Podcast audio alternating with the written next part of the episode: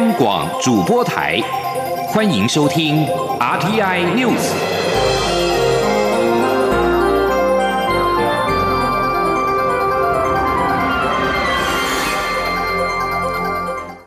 各位好，我是主播王玉伟，欢迎收听这节央广主播台提供给您的 RTI News。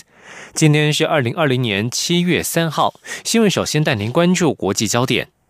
港区国安法上路短短两天，美国众参两院相继通过香港自治法案，要制裁有损香港自治的中国官员与金融机构，并且在部分情况强制美国总统施行制裁。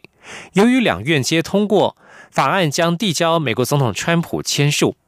根据众院版的法案，美国国务卿在法案生效之后的九十天之内，必须向国会提交报告，点名中国。点名使中国无法履行中英联合声明与基本法当中对港承诺的外籍人士，在这之后的六十天内，国务卿也必须点名知情却仍与上述人士有大量资金往来的外国金融机构。法案当中明定，上述人士遭点名之后，美国总统可以施行冻结资产、拒发签证或驱逐出境等制裁措施，但是最晚一年之内应实施制裁。由于名单可依情况随时更动，代表该人士如果一年之内没有被除名的话，就会面临遭到强制制裁的命运。另外，法案也要求美国总统在一年之内，对于遭点名的外国金融机构实施法案当中所列的九项制裁当中至少五项，并且最晚在两年之内采取全项制裁。可动用的制裁包括了禁止美国银行放款及提供信用额度，禁止美国公民大量投资或购买该机构股票或债券，以及将该机构管理人员或拥有控股权益的股东驱逐出境等等。美国副总统彭斯接受 CNBC 访问时表示，中国在香港通过实施的港区国安法是对一项国际协议的背叛。而在欧洲方面，刚接任欧盟轮值主席的德国总理梅克尔表示，欧盟应该与中国保持对话。不过，他没有回应是否对中国实施制裁。而在港区国安法施行之后，港府陆续宣布执法标准。香港政府在二号晚间发表声明，指“光复香港，时代革命”这句口号在今时今日有港独或将香港特区从中华人民共和国分离出去、改变特区的法律地位或颠覆国家政权的含义。港府发言人表示，特区政府严正谴责任何挑战国家主权、统一和领土完整的行为，并且指港区国安法禁止国家分裂及颠覆国家政权等危害国家安全的行为和活动，社会大众不要以身试法。香港在一号有大批市民不理会警方的禁制，参加年度泛民主派的年度七一游行。期间有人展示写上了“光复香港，时代革命”字句的标语。“光复香港，时代革命”是反送中运动的口号。港区国安法生效之后，外界对于这句口号是否违反相关法令出现争议。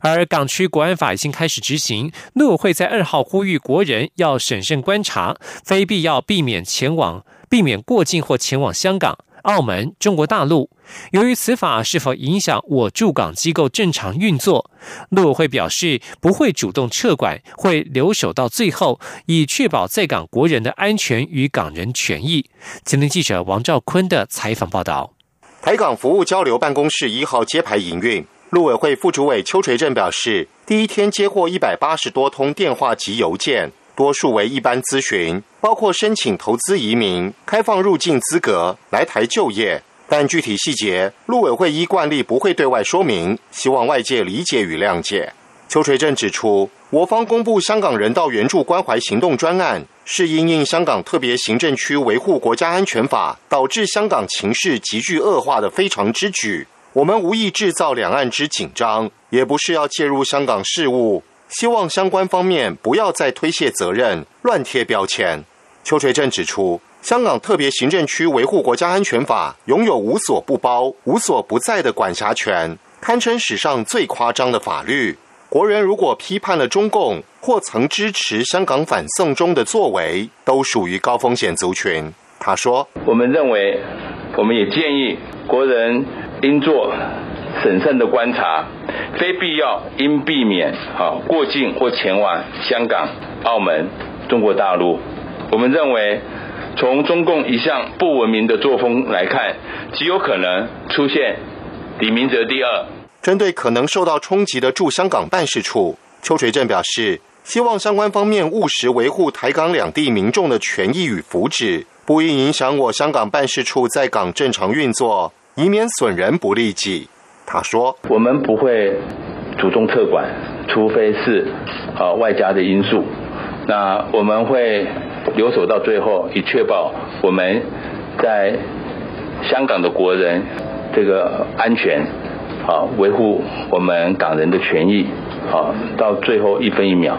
此外，有关陆配子女来台问题，邱垂正指出，由于涉及国内防控措施、境外疫情专业科学评估、解封后常态生活管理等因素，相关方案跨部会仍在持续讨论。中央广播电台记者王兆坤台北采访报道。持续关注两岸焦点。多家大陆媒体因为在台湾设置摄影棚并开设政论性节目引起争议。大陆委员会二号表示，大陆媒体东南卫视的两名驻点记者因为违反相关规定，已经被废止记者证与入境许可证，并要求今天离境。中国大陆官媒央视、东南卫视、海峡卫视等在台北设置演播室，甚至直接在台湾开设政论节目，并且由陆籍主持人引言，之后由两名台湾名嘴进行评论。对此，陆委会发言人邱水正证实，陆媒东南卫视的两名驻点记者因为违反相关规定，已经被废止记者证与入境许可证，并要求今天离境。详细情况待主管机关文化部进行说明。关注国内三倍券的预购情况。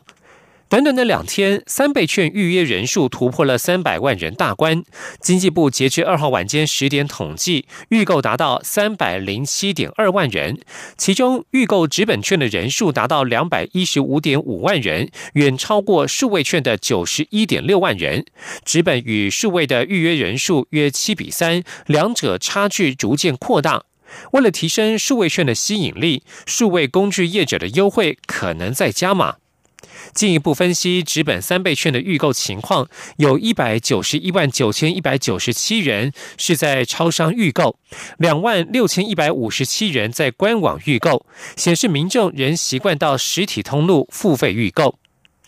振兴三倍券引发预购热潮，行政院长苏贞昌二号在行政院会当中指示邮局做好十五号将开始的领售服务。此外，对于绑定信用卡的早鸟优惠已经抢光，经济部次长林权能表示，经济部这两天将会与数位业者开会，研议加码下一波的优惠方案。前林央广记者刘品熙的采访报道。振兴三倍券一号开始开放纸本预购及数位绑定。根据经济部统计，截至二号上午十一点，申请人数达两百一十六万七千多人，预购纸本的民众占了六成四，将近一百四十万；选择数位绑定的人数则约七十七点四万。由于中央原本计划印制一千两百万份纸本，以目前纸本预购人数达六成多计算，数量可能不够。媒体询问是否计划加印，对此，行政院发言人丁仪明二号在行政院会后记者会中表示，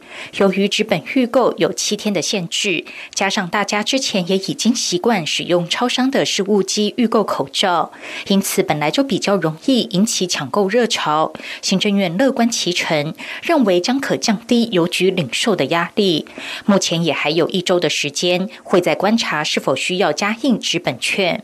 行政院长苏贞昌二号上午在院会中表示，邮局在全国拥有最多的服务据点及客户，他已经提醒中华邮政趁此机会将客户移转为 Visa 签账卡。行政院发言人丁仪明转述。针对呃十五号可能会涌进的人潮啊，像邮局三倍券的领售，院长也提醒中华邮政，那邮局拥有最多的服务据点，以及拥有最多的客户，呃，赶快把他的客户呢去转成 Visa 的签账卡，也趁这个机会让爸爸妈妈带着小孩去开邮局的户头。那希望我们的团队就是用这样的态度、这样的方法，让人民知道有政府会做事，啊，也帮呃邮局舒压。由于数位业者提供绑定三倍券的早鸟优惠已被抢光，出席记者会的经济部次长林全能表示，经济部今天已经一一透过电话跟相关业者联系，明后天可能会邀集开会，包括公股、民营银行还有电子支付业者，鼓励加码推出下一波优惠方案。央广记者刘聘熙在台北的采访报道，将焦点转到国会。立法院会二号历经近五个多小时的表决大战之后，三读通过攸关将水利会改为公务机关的农田水利法，而水利会改制为官派之后的资产由以及负债由国家盖瓜承受，并纳入农田水利作业基金管理。农田水利事业作业基金收入免征营业税。不过，国民党抨击此法是要消灭水利会，侵犯农民的财产，将申请释宪。前天记者刘玉秋的采访报道。立法院在二零一八年三读修正通过农田水利会组织通则，明定农田水利会在今年十月起改制为公务机关。现任会长在今年九月三十号任期届满后，改由政府指派新任会长。而立法院会二号也三读通过，因应农田水利会改制的农田水利法，由农委会农田水利署下设的十七个分署接纳全国十七个农田水利会，扩大办理农田水利业务，服务农民。不过，在审查过程中，反消灭水利会全国自救会总会长黄金春、前台南县长苏焕志等人号召百会农民在立法院外集结抗议，批评农田水利法是消灭农水会。夺财集权的恶法，国民党立委也强烈反对立法，扬言此法若通过，将协助自救会申请释宪，阻挡恶法。但历经近五个小时的表决大战后，民进党团以人数优势逐条表决通过农田水利法。民进党团书记长钟嘉宾指出，农田水利法的立法是农田水利会组织通则修法时的未尽之业。未来水利会将完全变成公务机关，不但对于破坏水利会设施的行为可以尽为处罚，资产也可以更活化，绝不是将资产充公，也能保障水利会既有的上万个工作人员的工作权。农田水利会它的改组，它的完全公务机关化，是延续着一百零七年一月十七日农田水利会组织通知后的未尽之业。我们恳请朝野各政党捐弃成见，让它充分的合乎一个符合未来我们水利防洪共同来防治水患的一个作业。三读通过的条文明定，农田水利会改制后，资产及负债由国家盖瓜承受，纳入农田水利事业。作业基金管理，并依各农田水利事业分别设置专户。农田水利事业作业基金收入免征营业税。此外，原有的农田水利会人员在新法施行后，农委会仍继续禁用，并与原任职务等级相当。若农田涉及原住民区，也需会商中央原住民主管机关。中央广播电台记者刘秋采访报道。农委会主委陈其仲二号强调，农田水利法立法通过，不仅可以扩大灌区范围，也具有行政裁处权，可对污染灌溉水的行为直接开罚，最高两千万元，远高于环保机关裁罚污水的罚款。农田水利处长谢胜信说明，灌溉水一直有水质标准，但是违反时，现行只能让不让违反标准的水排入。灌醉对于违法者无法裁处，情节重大的污染只能移送环保机关处理。未来农田水利法施行之后，则环保署主管放流水，农委会主管灌溉水，需要联合执法就会联合执法。继续关注国际疫情动态。美国佛罗里达州二号通报超过一万起确诊，俗称感染武汉肺炎的二零一九年冠状病毒疾病 （COVID-19） 新增病例，改写上周写下的单日新高，显示遏制疫情扩散不易。佛州在二号通报一万一百零九起新增病例，改写六月二十七号创下的新增九千五百八十五人的记录，总数来到十六万九千一百零六例。全美国单日新增病例已经超过五万，公卫专家对于南部及西部好几个州的疫情急速升温感到相当的忧虑，而佛州更是当中受到关注的焦点。另外，美国职篮 NBA 与球员工会在二号表示，自从上周开始检测以来，已经有二十五名球员与十名工作人员确诊，比六月二十六号公布的十六人还要多出了九人。NBA 总裁席佛六月三十号曾经表示，如果疫情蔓延，将会再度停赛。而根据法新社会选的官方数据，截至台湾时间今天凌晨，全球至少五十一万七千四百一十六人死于 COVID-19，确诊人数至少来到一千零七十六万九千八百九十例。这里是中央广播电台。放下遥控器，放心出门去，防疫新生活运动开始。去享受汗水，享受阳光，享受现场，享受真实，享受美食，享受安全，享受风足，享受无拘无束，享受日常如常。戴口罩，勤洗手，保持社交距离。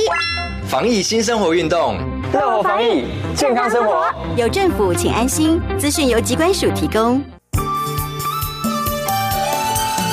是阳光，像台湾之光穿透世界之窗；是阳光，像神鹰翅膀环绕地球飞翔。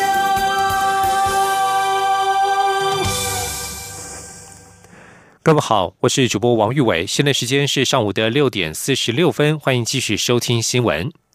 面对俗称武汉肺炎的 COVID-19 疫情冲击，尽管台湾境内解封，甚至国旅大爆发，不过由于边境依旧严管，导致许多依赖国际旅客为生的观光产业，在纾困2.0六月底到期，纾困3.0却在只闻楼梯响的情况之下，陆续传出失业或倒闭潮。对此，交通部长林佳龙二号明确表示，纾困三点零一定会做，并且于七月底前无缝接轨。今天，央广记者吴丽君的采访报道。随着武汉肺炎国际疫情依旧严峻，不仅台湾边境风险严管，许多国家也并未开放台湾民众入境。加上政府寄出的纾困二点零只能支撑到六月底，纾困三点零迄今却只闻楼梯响，不见具体方案出炉。因此，日前陆续传出雄狮旅行社数名高层同时退休，以及五福旅。行社准备裁员的消息，对此，交通部长林佳龙二号出席五 G 智慧城市场域交通科技新纪元研讨会后，接受媒体联访时，明确表示，因应国际疫情可能延长到年底，因此交通部规划的纾困三点零将针对出入境旅行社、都会型的国际观光饭店，还有导游跟领队。以及在机场受到影响的服务业，补贴七八九月的员工薪资。林佳龙并强调，纾困三点零一定会做，并且会在七月底前无缝接轨，不会断吹，请大家放心。他说：“那政策上纾困三点零是一定会做，可是行政上这个预算的编列要由行政院会审之后，在立法院开临时会期间向立法院提出，所以大家请放心。那这个部分在交通部所属有关的纾困三点零，大概有一百三十多亿元。那在七月底之前。”如果能够完成预算的程序，我们也可以以缓积极，先来拨用，所以不会断吹，我们会让它无缝接轨。另外，针对媒体关切三倍券的使用，林佳龙也推荐最聪明的用法就是结合安心旅游，以自由行为例，每人一天住宿补助新台币一千元，家有两大两小，四个人就有四千元，加上三千元的振兴券，如果又去游乐区又搭关巴，绝对物超所值，至少可省三万元。中央广播电台记者吴丽君在台北采访报道。COVID-19 疫情重创全球航空业，不过随着台湾疫情趋缓，境内解封，松山机场也首创推出未出国体验活动，满足无法出国的民众可以到机场逛一逛，体验全新的服务设施，并且登上机舱，假装出国一吐闷气。结果在二号的活动首发团还新逢台湾虎航首航松机的洒水礼，让大家都嗨翻了天。吉林央广记者郑祥云、吴丽君的采访报道。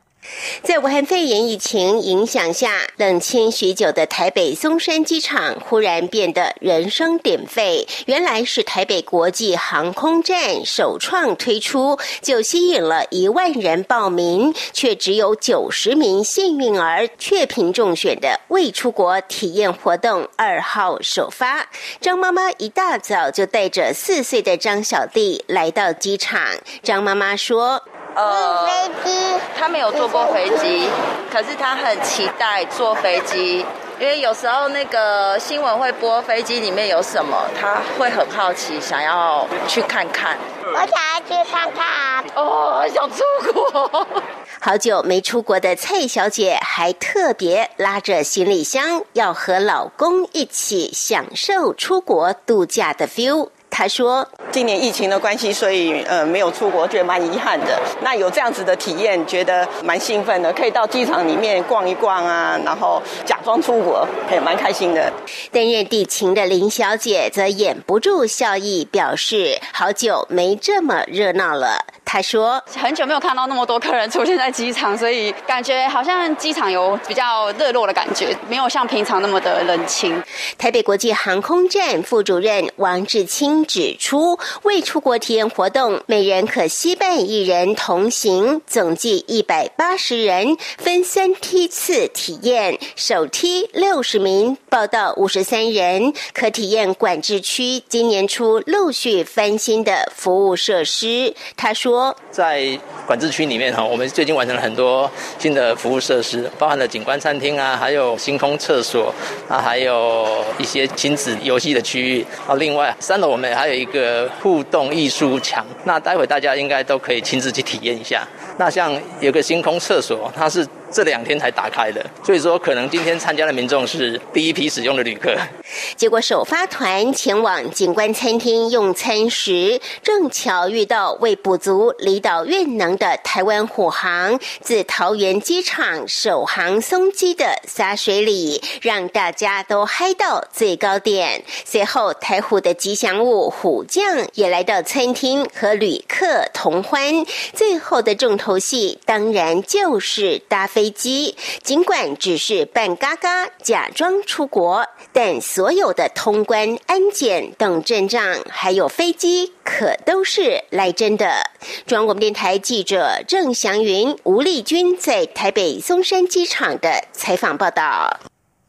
继续关注台湾的科技研究突破。台湾参与人工智慧跨国研究取得重大突破。中研院在二号表示，台湾与俄罗斯学者共同研究开发的物件侦测演算法，是目前最快的影像辨识技术，已经运用于桃园新竹交通车流解决方案，为台湾智慧城市往前迈出一大步。今天记者吴杨文军的采访报道。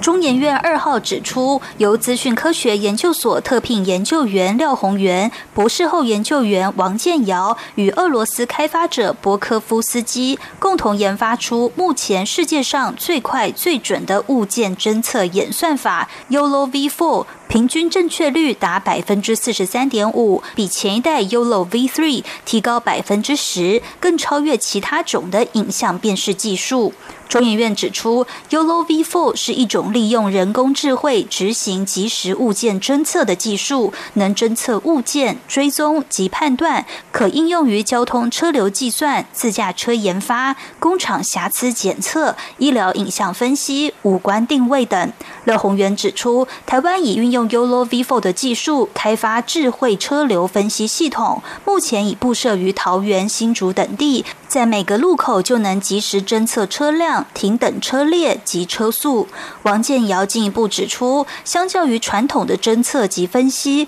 此技术将能立即改善用路状况。他说：“那我们现在这个系统是直接就在每个路口，它瞬时就一收到资料，马上做完所有的分析，那马上就回馈，所以它是可以直接影响到当下正在塞车的这些人，就是它可以改善目前的状况，而不是改善未来的状况。中研院也提到，全世界已经有许多研发单位以此为基础发展相关的系统或产品，例如在 COVID-19 防疫期间，可以结合 Yolo 辨识物件的功能，用来侦测未戴口罩者，或是计算人们有没有保持社交距离等，应用在许多产业和产品上。中央广播电台记者杨文君台北采访报道。继续关注国际消息。中国印度边境紧张加剧，印度海军强化对印度洋的船只监控，尤其在六月十五号晚间发生拉达克加万古暴力对峙导致死伤之后，印度三军处于警戒状态。印度国防部在二号也批准增购战机。印度洋被视印度视为后院，印度海军稳定的发展监视穿越印度洋船只活动，并且在必要时及时拦截的能力。而中国海军只能透过少数海峡进入印度洋。印度海军表示，能够有效监视中国海军的船舰活动。但是，根据印度媒体报道指出，尽管中印海军比较不可能在海上发生类似加万古的冲突事件，但中国已经在缅甸、斯里兰卡、巴基斯坦以及非洲吉布地等地取得或新建港口，双方发生强烈反应事件的机会增加。除了海军加强对印度洋船只的活动进行监控之外，印度国防部考虑拉达克中印对峙紧张局势，二号发表声明表示，已经批准空军采购二十一架米格二十九战机，以及为现有的米格二十九进行升级的建议。此外，印度国防部也为空军采购十二架苏凯三十战机开了绿灯。在声明当中，印度国防部强调，在当前情势之下，需要加强武装力量以保护印度的边界。印度与中国部队五月初在拉达克袭击发生暴力冲突之后，双方部队在拉达克对峙至今。虽然三次军团指挥官会议都达成双方部队撤出对峙点的共识，但是在六月十五号晚间发生加万古暴力对峙事件之后，信任感已经失去，双方不断的在边境增兵。将焦点转到非洲，